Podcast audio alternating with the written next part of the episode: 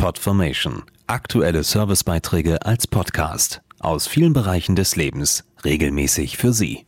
Heute Service und Tipps. Mit der Ausbreitung der Schweinegrippe und Beginn der Erkältungszeit sind Selbstverständlichkeiten wieder mehr in unser Bewusstsein gerückt. Das Händewaschen zum Beispiel. Selbst für Erwachsene gibt es auf Piktogrammen Tipps zum richtigen Gebrauch von Wasser und Seife.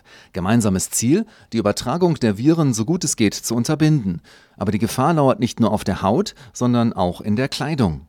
Neueste Untersuchungen bringen es an den Tag. So sauber unsere Kleidung auch nach der Wäsche sein mag, Keime, Viren und Bakterien bleiben oft erhalten. Der Grund?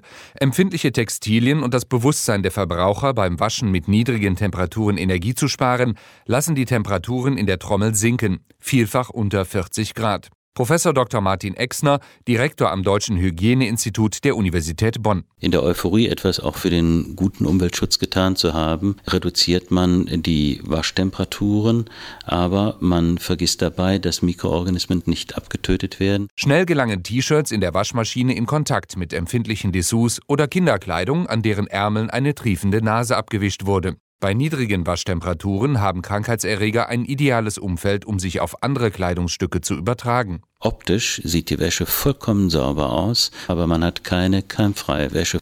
So hat der Hygieneexperte in eigenen Untersuchungen festgestellt, dass Staphylokokken, die unter anderem zu Hautinfektionen führen können, beim Waschen mit niedrigen Temperaturen auf andere Kleidungsstücke überspringen. Deshalb werden von der Industrie Zusatzprodukte angeboten, die insbesondere bei niedrigen Temperaturen für ein umfassendes hygienisches Waschergebnis sorgen, sodass dann die Kleidung nicht nur sauber aussieht, sondern auch Keime, Viren und Bakterien umfassend entfernt werden.